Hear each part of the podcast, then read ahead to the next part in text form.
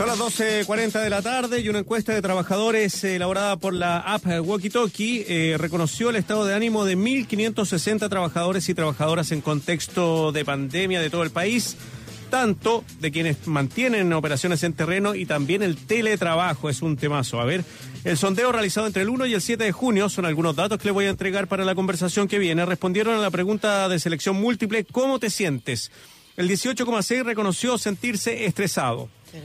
Un 11,2 ansioso y ansiosa, por supuesto, y un 9,7 frustrada o frustrado. Otro 8,1 admitió sentirse deprimida o deprimido y un 7,3 enojada o enojado. Estamos con el psiquiatra y director ejecutivo de la Fundación Procultura, el eh, doctor Alberto Larraín. Alberto, ¿cómo le va? Bienvenido a Estación Central de Radio USACH. ¿Cómo le va? Muy buenas tardes ya. Buenas tardes, Lucía. ¿Cómo Alberto. Están? Muy bien. Muy bien aquí, teletrabajando también, como ustedes. ¿Sufriendo alguna de esto? ¿Cómo se siente usted, doctor? A ver. Estoy cansado, para ser, ¿Cansado? Para ser, para ser honesto contigo. ¿Eh? eh, estoy cansado y, y- y también tengo harto sentimiento de frustración porque me llegan muchos mensajes de gente pidiendo ayuda eh, y por primera vez no tengo, no tengo capacidad de responderlo. Históricamente siempre había podido contestar todos los casos que me llegaban, que eran como 5 a 6 diarios. Y ahora estoy sobre los 60 diarios. Entonces, también por, un- por un tema de salud mental mío, eh, he tenido que dejar de, de contestarlo. Eh, y eso es, es- es bien duro, porque uno, uno sabe en el fondo que la gente llama o escribe con la Porque esperanza en el fondo de que uno le pueda, le pueda contestar y que uno los pueda orientar. Y, y muchas veces la orientación eh, ya sirve. Entonces, eh, también por eso tratar de intencionar un poco más los medios de comunicación, los espacios en el fondo que pueden ayudar a, a que las personas canalicen sus dudas. Sí, hay algunas municipalidades, perdona Lucía, antes de darte el pase, que están eh, eh, poniendo a disposición teléfonos también, ¿ah?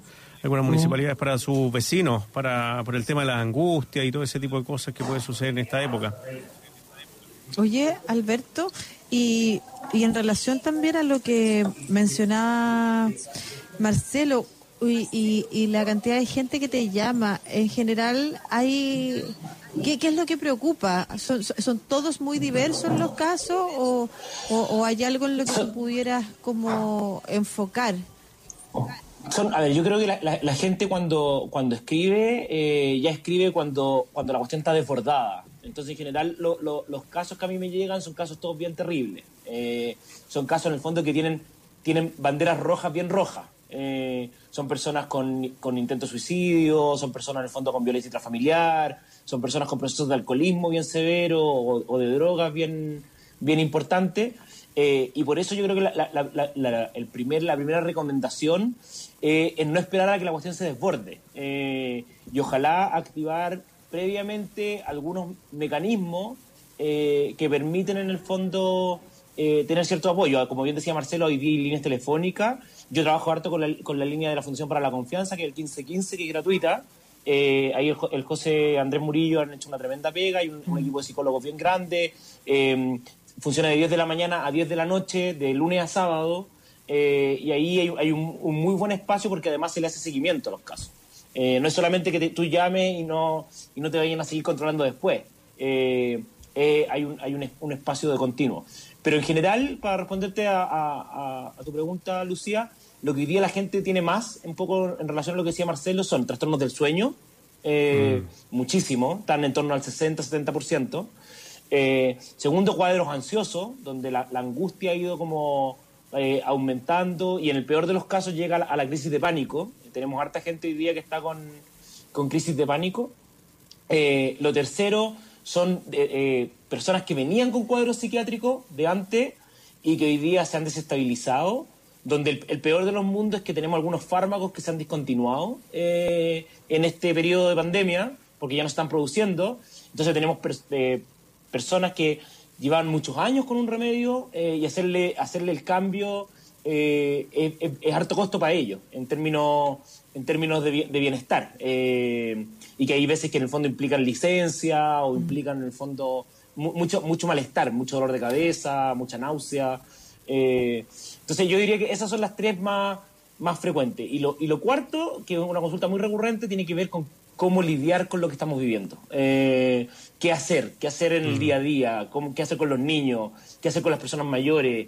Eh, el tema escolar, el tema escolar está absolutamente incinerado. Eh, No, yo diría que es de, los, es de los más incinerados que, Sí. que tenemos. Y los Y universitarios también, ¿ah? Los universitarios también. absolutamente evitable. O sea, a, dif- a- a diferencia de otros temas en que la mayoría de las acciones requieren implementación de recursos, el tema de escolar son medidas administrativas. Eh, y un poco el, el llamado, bueno, yo estos, estos días he tuiteado harto respecto a que yo considero que hay, hay, hay cinco acciones mínimas para el tema de la salud mental escolar eh, que podamos actuar. Hay una que ya se implementó, que es la suspensión del CIMSE, eh, pero que tuvimos que esperar a que llegara junio, eh, cuando podríamos haber hecho esto en mayo eh, o en abril. Las otras cuatro son básicamente que tiene que suspenderse la, la- la evaluación docente, o al menos tiene que ser optativa solamente para el, para el- el- el docente que quiera. Eh, la segunda, y que está relacionada con la tercera, es que debiéramos lograr fusionar los años académicos del 2020 y del 2021, porque eso permite inmediatamente descomprimir en términos de contenido, pero además de garantizar que ningún niño va a repetir, eh, que es una, que es una complejidad eh, para, para muchas familias. Eh, y la cuarta tiene que ver con el proceso universitario. Nosotros deberíamos ser capaces de garantizarle a todos los universitarios que no, no van a perder su gratuidad. Sí, muy importante. en función de las dificultades que tengan este año. Hay muchos eh, universitarios eh, muy complicados con, con el tema de perder las becas. Y además, eh, yo tiendo, tiendo a creer, o, o estoy convencido, que debiéramos suspender la prueba de ingreso a la universidad este año. Eh, y que debiéramos generarles un sistema de ingreso con calificaciones anteriores, sin considerar este año, este año en particular, eh, pero no someterlo además a una prueba universitaria de, de acceso que es pri- primera vez que se va a dar. Además, Eh, tiene esa es- presión, que va a ser un experimento Entonces, nuevo, ya- ya- no hay antecedentes. Exacto. Son, son muchos los factores y lo que nosotros tenemos que ser capaces es de darle tranquilidad a las familias, tranquilidades a los docentes. Los docentes están muy sobreexigidos eh, hoy día, con, con mucha exigencia por parte, en el fondo, de, su- de sus empleadores de cumplir eh, normativas, Es que teniendo que lidiar con lo que ellos lidian. Oye. Eh, Alberto, es un círculo muy vicioso porque es una exigencia de los eh, empleadores a los apoderados, digo, a los profesores, pero al mismo tiempo Mm. muchas veces es una exigencia de los apoderados que están pagando a los Tal cual. colegios, entonces que los colegios tienen que justificar ese pago para que no le... eh, En otras partes donde no, cuan- donde hay cuarentena no hay no hay colegio nomás, no hay, Mm. pero ese es otro de los problemas de nuestro modelo educativo, que recordemos La que el mismo presidente alguna vez llamó como un bien de consumo. La educación como un bien de consumo. Y ahí estamos entrampados en esto. A mí me llegó este mail, o sea, me llegó un mail esta semana de parte del colegio de mi hija que hablaba pero de exigencias, porque al ver que los niños chatean en clases, entonces ahora será obligatorio que prendan la cámara. Oye, pero de verdad, si tú decís, ustedes entienden el contexto en el que estamos. Pero ¿sabes qué, Alberto? Me quiero centrar en los números que decía Marcelo al principio y que tenían que ver con el mundo del trabajo. Vámonos a eso, Sí. al mundo del trabajo, sabiendo que hay muchas personas, no solamente en el caso de quienes están trabajando desde su casa, muchas personas que están en la calle siendo obligadas a trabajar en este contexto, que son fiscalizadas, que tienen que hacer largos trayectos, que se arriesgan a mal contagio. ¿Cómo uno puede ayudar a un familiar, a un amigo, a uno mismo que hasta ahora está viviendo esa presión de tener que salir a trabajar en una zona con alto riesgo de contagio? A ver, lo, lo, lo primero, y tú lo dices bastante bien, eh, es que es una situación muy límite, ¿ya? Eh, me imagino que ayer vieron además las fotografías de, de- de la vuelta del trabajo, donde aparecían varias micros, que había gente colgando, eh, incluso, entonces tú dices, mira la posibilidad de distancia, la posibilidad en el fondo de, de- yo tener resguardo, es mínimo. Eh, yo creo que ahí, en ese sentido, lo- a ver, lo- lo- para ponerlo bien en macro, nosotros hoy, hoy día todavía tenemos esta tensión que tú señalabas muy bien respecto a cuál es la medida central eh, en la pandemia. ¿La medida central en la pandemia es la productividad del Claro. país o la medida central de la pandemia es el cuidado? El cuidado de las Eh, personas. Y yo creo que claro. ahí hay, hay harta diferencia, hay harta diferencia respecto a, a la forma de, de- de mirar y, y- y de hacer las cosas.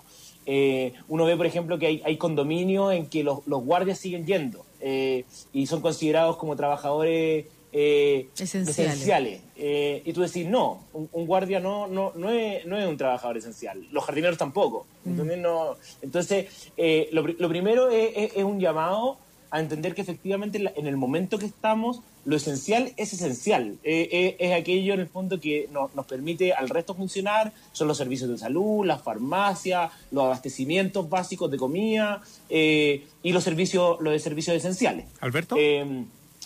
Sí, de- sí, sí, termina, por ¿Sí, favor. Marcelo? No, no, pero No, termina la idea. Y, y en ese sentido yo te quería decir que, que la, la primera recomendación para las personas es tener harta claridad respecto a cómo ellos están, ¿ya? Eh, nosotros los chilenos somos malos para conectarnos con nuestras emociones y, y tendemos a invalidarlas. Eh, la culpa es algo bien arraigado en nosotros, eh, es harto la comparación, entonces tú decís, mira, yo no tengo derecho a estar mal, ayer me tocó justo una, una, una mujer que yo acompaño que estaba muy mal, muy desbordada, y lo que le tenía más desbordada era sentir que ella no tenía derecho a estar mal.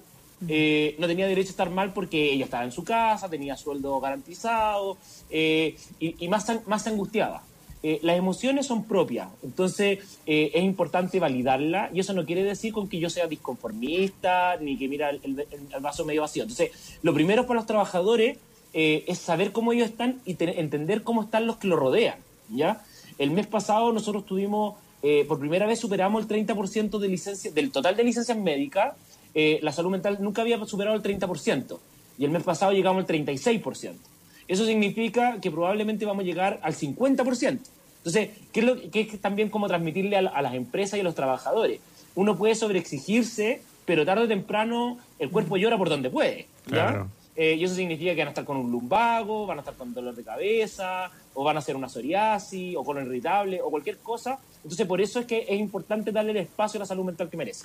Sí, Alberto, quería preguntarte en ese mismo sentido. eh, ahora conocimos ayer que se van a disminuir los permisos para, para poder salir de la casa. Y Lucía destacaba que en algunos países a la gente le dan permiso para salir a trotar, por ejemplo, pero alrededor de un kilómetro de la casa, un circuito cercano para, para que no se mueva si que está contagiada. Pero también se limitó, por ejemplo, eh, la posibilidad de sacar a las mascotas en la ca- de, de la casa a dar una vuelta. Yo no sé si eso va eh, completamente en contra del tema psiquiátrico de todos los que habitan un hogar. O sea, todos los que hemos tenido un perro, si el perrito no lo sacáis, se vuelve loco, ladra y Sí. puede también desequilibrar a la familia completa. ¿Cómo ves tú este, este tema de la Mira, restricción de yo- los permisos?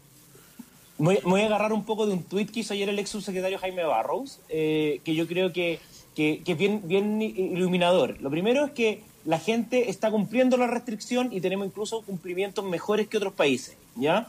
El 95% de la gente que, que, que, que es detenida en la- en- tiene el permiso y lo está... lo está ejecutando bien. O sea, tenemos una- 99,5. ¿Ah? 99,5. Es 99,5, perdón, tal cual, 99,5. Eh, y el- la falla que nosotros estamos teniendo no tiene que ver con el comportamiento de la gente. La falla que nosotros estamos teniendo tiene que ver con el, tema del testeo, del seguimiento de los casos y de la aislación y poder proveerle a la población las condiciones para poder hacer la cuarentena. Eh, nosotros, entonces, eh, efectivamente hoy, día el, tema de, restringir lo- los permisos eh, va, a tener un impacto en, salud mental, pero, pero es claro que lo que tenemos que lograr hacer es detener, es detener el contagio. O sea, Sí. yo te puedo decir en lo personal, yo tuve ayer, ayer dos amigos míos que tuvieron fallecimientos de familiares eh, por coronavirus, el día de ayer, dos amigos cercanos. Eh, entonces, eh, cuando uno empieza a darse cuenta que en el fondo esto ya está eh, cada vez más cerca de- de- del, núcleo, del núcleo familiar eh, de uno, yo creo que hoy día todos conocemos a alguien que tiene, que tiene algún familiar o que tiene un- al- algún vecino. El, el problema que hemos tenido, y yo creo que es un poco lo que el gobierno ha tratado de, de hacer, es que los mensajes que ha entregado han sido muy erráticos. Entonces, nosotros hoy día tú, por ejemplo, eh, quieres restringir eh, los permisos, pero eh, Espacio Público sale hablando de hibernación e inmediatamente se descalifica la propuesta. Claro. En vez de tratar de, de entender cuál es la propuesta que está haciendo un centro de estudio que, que efectivamente ha- tenido un- un- un- una predictibilidad del comportamiento de lo que va a pasar bastante, alto.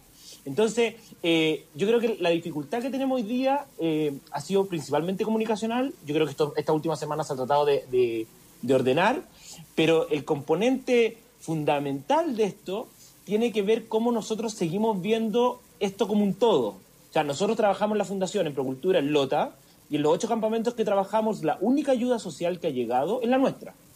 Eh, no, no, no, ha llegado eh, más, más, apoyo. Entonces, estoy hablando de, de 2.000 familias que, que, viven, viven sin, sin eh, agua potable, mm. que tienen problemas de alcantarillado, que, vivían, que esta semana ha llovido toda la semana en Bio, Bio donde, donde no tienen temas para la calefacción. Entonces, generar un brote de, del virus en esas condiciones es el, el peor de los mundos. Pero ahí tú tienes un súper ejemplo, Alberto, tienes un, un gran ejemplo respecto de cómo hay lugares donde si tú cortas la, la articulación de la zona, del sector, de la comuna, del grupo de personas, se corta todo. Y el impacto es mucho mayor. O sea, ¿dónde está cortar la cadena de contagio? ¿Está en cortarle a la organización comunal de la manzana entre los vecinos? Mm o está en cortar esa gran movilización de esas empresas que siguen funcionando? que hacen que, que se traslade el virus de un sector a otro. Y me acuerdo porque hace poco lo, lo escuché también en una periodista que decía, cuando tú vas a poner más énfasis en, en las medidas punitivas y penales y, vas a dar menos permiso, ¿cómo lo van a hacer las ollas comunes, por ejemplo? ¿Cómo lo van a hacer todas esas personas que están ayudando en zonas donde no llega nada? Es, dramático. Mira, nosotros, nosotros para seguir con, Lota, eh, nosotros estamos ayudando al, hogar asuncionista que ayuda a las personas que están en situación de calle. Ellos habitualmente eh, daban 15 raciones de alimento todos los días. Hoy están en 60.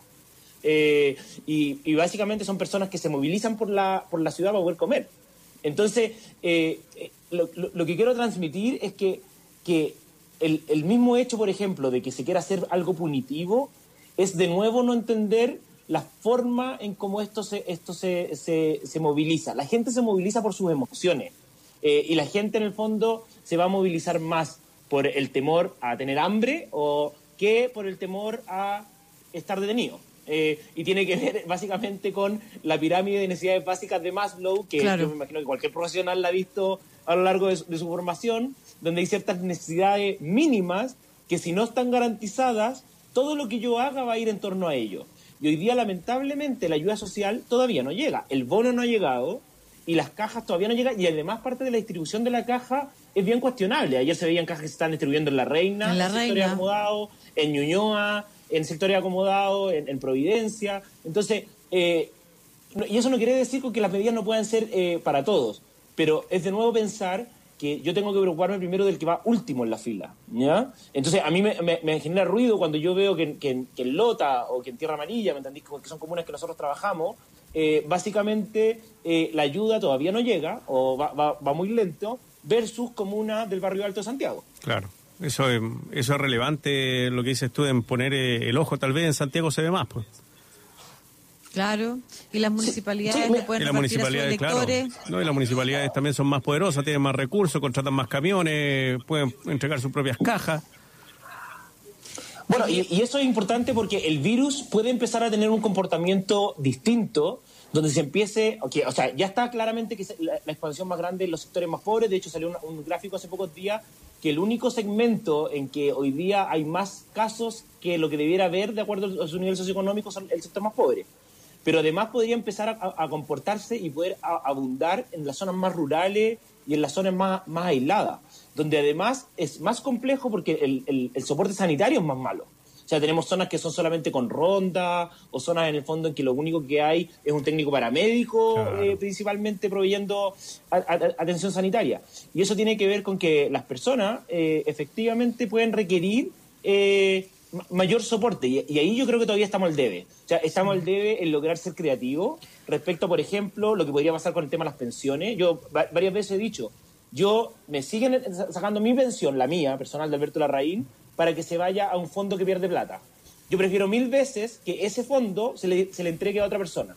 O sea, yo tengo toda la disponibilidad a firmar lo que haya que firmar para que el, el porcentaje que me sacan de la FP permanentemente vaya en subsidio de alguien que no está teniendo recursos hoy día. Y estoy seguro que hay muchísimos profesionales que estarían dispuestos a hacer exactamente lo mismo. Y ahí es donde somos poco, poco creativos, ¿cachai? Eh, no, no, logramos en el fondo pues romper las lógicas normales. Sí, estamos muy pues atados también. Sí, legalmente, la, la constitución. Y muy ideologizado. Hay un dogma atrás que no permite generar esos O sea, yo- el, cambios. el- el ejemplo del postnatal de esta semana, yo creo que es el mejor ejemplo de la, de la sobreideologización de una política. Nosotros abogamos por el postnatal y esto para que se entienda. No solamente porque las madres no fueran a trabajar. El primer año de vida de un niño y de una niña es el, el- el año más importante desde el punto de vista salud mental de una persona. Es el momento en que se generan todos los vínculos y todas las estructuras para el resto de la vida. Entonces, el poder garantizar que la madre estuviera con ese niño y con esa niña en el momento de una pandemia, entregándole cariño y entregándole seguridad, era un, era, era un, un cheque a fecha gigantesco en términos de capital social, gigantesco. Claro, que finalmente y no, lo, versus- no lo tengamos, versus un par, un par, de, un par de millones de dólares eh, por, por, por poner el tema de la productividad de nuevo en el centro. No, y versus Eh, el entonces- costo que va a significar en el futuro, o puede significar en el Va a ser futuro enorme. para esta No, sociedad, estos niños en este nacidos en este contexto. O sea, y eso, mira, eso es, no, es no ente- es no entender las cifras tampoco. Exactamente, tal como tú lo decías hace un rato, Alberto, y también lo decía Michelle, ¿te acuerdas, Marcelo, al principio de la semana? Esto no es un problema o sanitario o económico, es un problema social y que se tiene que mirar desde todas estas perspectivas. Y yo lo último que le voy a decir a usted, porque lo tenemos que despedir ya, Alberto, es que aprovechando que está en la mesa, trabajando la, me- la mesa saludablemente, trabajando de cerca del, del, del gobierno, por favor, es ese llamado a entender y a poner en el centro a las personas. Esto no va a pasar si no ponemos en el centro a las personas y el duelo y el trauma que como sociedad vamos a tener va a ser un costo altísimo para este país. Altísimo. Ya, querido. Mira, yo concuerdo contigo y muchas gracias por la invitación. Siempre disponible. Muchas gracias. Psiquiatra y director ejecutivo de Fundación Procultura, Alberto Larraín. Un abrazo. Chao, Alberto. Chao.